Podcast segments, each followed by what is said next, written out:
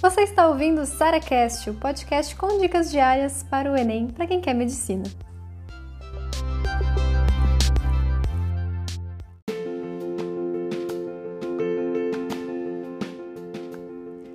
É possível passar em medicina sem base boa do ensino médio? Muita gente tá, passa por essa situação, inclusive tem muita gente que passou por essa situação na pandemia, por exemplo, que teve o ensino médio totalmente EAD.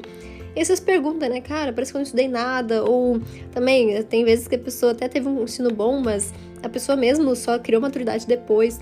Todas essas situações a gente meio que pensa, ah, não, se essa pessoa não teve bom ensino médio, ela não vai ser capaz de passar em medicina. Cara, é como se você limitasse a pessoa pela escola sabe? E ela nunca mais fosse capaz de aprender as matérias da escola, entendeu?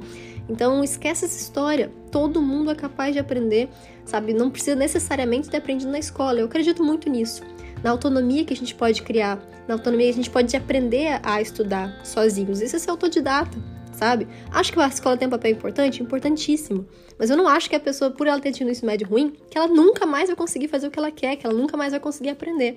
Então, pare de colocar esse pensamento que te limita aí dentro de você, porque às vezes tudo que dá ruim, a pessoa culpa o ensino médio, por exemplo.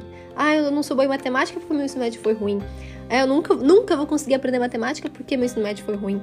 Sabe? Para de colocar isso como essa pressão e transforma pra, bom, meu ensino médio foi ruim, tô começando sem base. Mas daqui para frente é só evolução. Daqui para frente eu sou capaz de aprender sim, e sou capaz também de passar em medicina.